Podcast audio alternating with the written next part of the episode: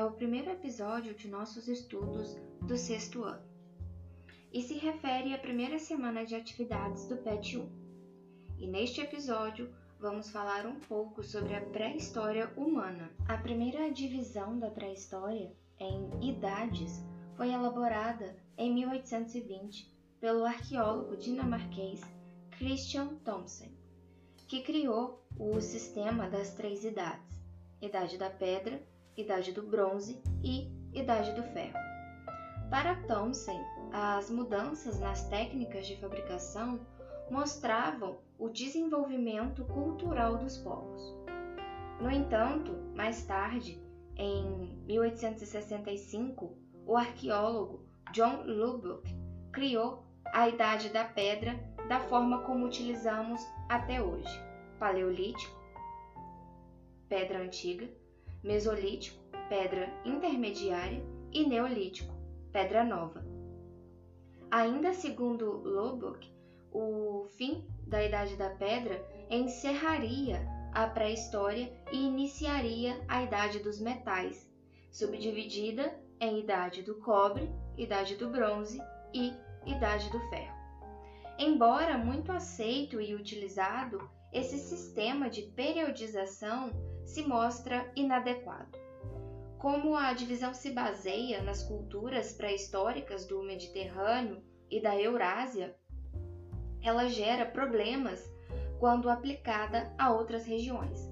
Na América, por exemplo, os maias já haviam desenvolvido a astronomia, a matemática e um sistema de escrita complexo, mas ainda dependiam de instrumentos feitos de pedra lascada ou polida, sendo por isso associado à Idade das Pedras. Bem, não há um marco inicial único para o que se convencionou chamar pré-história. Alguns autores estabelecem como ponto de partida o surgimento dos primeiros australopitecos, volta de 4,5 milhões de anos atrás. Outros definiram como marco inaugural da pré-história a capacidade humana de produzir artefatos, desenvolvida por indivíduos da espécie Homo habilis, cerca de 2,5 milhões de anos atrás. Um dos traços fundamentais e característicos da evolução humana é a capacidade de fabricar ferramentas e utensílios. Os primeiros objetos conhecidos, fabricados por grupos humanos, eram feitos de pedras. Alguns estudiosos argumentam que foram feitos de ossos de animais. Os exemplos mais antigos foram encontrados na África Oriental. São pedras lascadas de pelo menos 2,5 milhões de anos chamadas de choppers. Instrumentos semelhantes também foram encontrados em diversas outras partes da África, Europa e Ásia. Os utensílios em pedra encontrados fornecem pistas importantes sobre a vida desses hominídeos. Por exemplo, que tipo de alimentação tinham, os recursos que podiam obter usando estes novos instrumentos.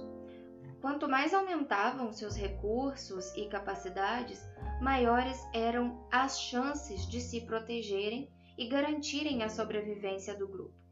Com o tempo, os instrumentos foram se diversificando e sendo adaptados a funções mais especializadas.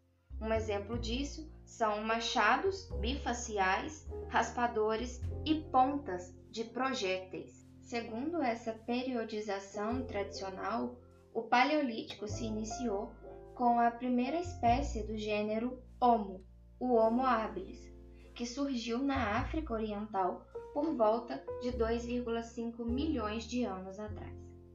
Esse período apresentava como principal característica evolutiva o domínio da produção de instrumentos de pedra. Organizavam-se em pequenos grupos, construídos de 20 a 100 indivíduos, sem distinções sociais marcantes. Eram grupos que viviam da caça de pequenos animais, da coleta de frutos, folhas e raízes, sendo assim denominados de caçadores e coletores. Por esse motivo, eram nômades, ou seja, não se fixavam em um só lugar, movimentando-se continuamente em busca de mais recursos.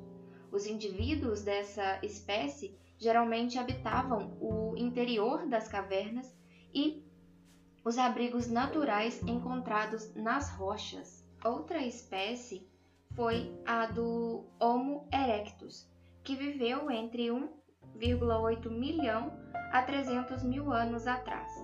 Ele foi o primeiro hominídeo a deixar a África e se espalhar pela Ásia e pela Europa. Usava instrumentos de pedra e criou o machado biface com dois gumes. Organizavam-se em pequenos grupos como o Homo habilis e deixou sinais que demonstraram os cuidados do grupo com os membros mais fracos ou doentes. Os membros dessa espécie viviam como caçadores e coletores e realizavam grandes caçadas, ao contrário do Homo habilis. Os primeiros indícios de manipulação do fogo também foram atribuídos ao Homo erectus, conquista que teria ocorrido por volta de 500 mil anos atrás.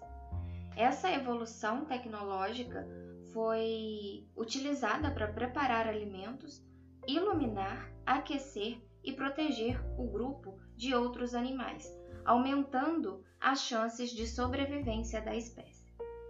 Ainda no Paleolítico, por volta de 300 mil a 35 mil anos atrás, a maioria das espécies até então existentes do gênero Homo desapareceram, incluindo o Homo habilis e o Homo erectus.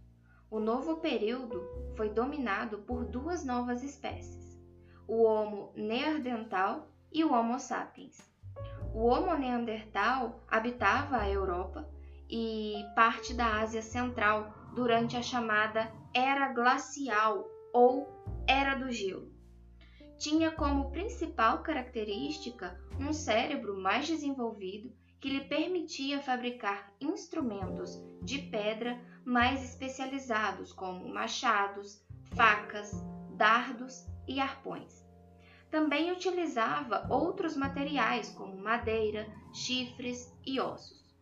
Construía abrigos com ossos, peles e ramos de árvores. Usava também o fogo, preparava armadilhas e esfolava animais. O Homo neandertal também foi a primeira espécie a enterrar os seus mortos.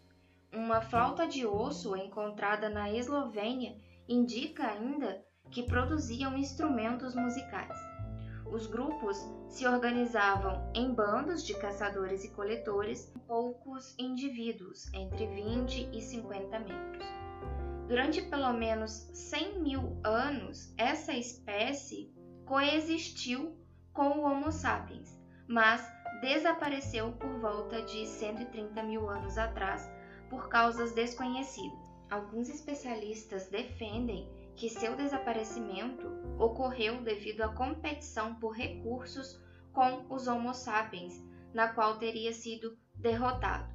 Outros especulam que essa espécie pode não ter se adaptado à mudança climática resultante do fim da era glacial.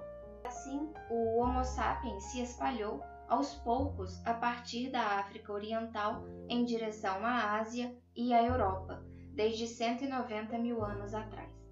É a espécie a qual pertencemos, tendo as mesmas características fisiológicas que nós.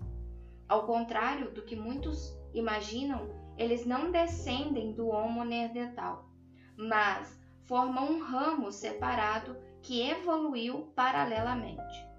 A nova espécie, dotada de inteligência muito maior, desenvolveu novas técnicas de produção de instrumentos de pedra e de outros materiais, como osso, chifre e madeira.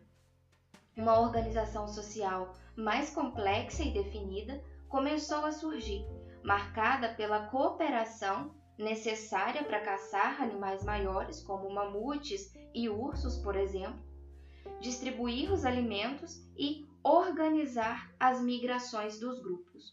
Os seus membros construíam cabanas e tendas feitas com galhos, peles e ossos de animais, e usavam vestes feitas de peles e couro. Eles também produziram as primeiras manifestações de arte rupestre. O sepultamento dos mortos, acompanhado de objetos funerários, indica o desenvolvimento de crenças e práticas rituais. O Homo sapiens também foi responsável pela diversificação e especialização dos instrumentos com a fabricação de anzóis e arpões para pesca, lanças, clavas, machados e pontas de projéteis para caça, furadores, raspadores, agulhas e facas para extrair couros e pele. No período Mesolítico, de 35 mil a 18 mil anos atrás, começaram a produzir arcos, flechas e canoas, e a fabricar novos utensílios de pedra e a desenvolver também técnica de cerâmica. E assim finalizamos nosso primeiro episódio. Agradeço pela atenção e até a próxima!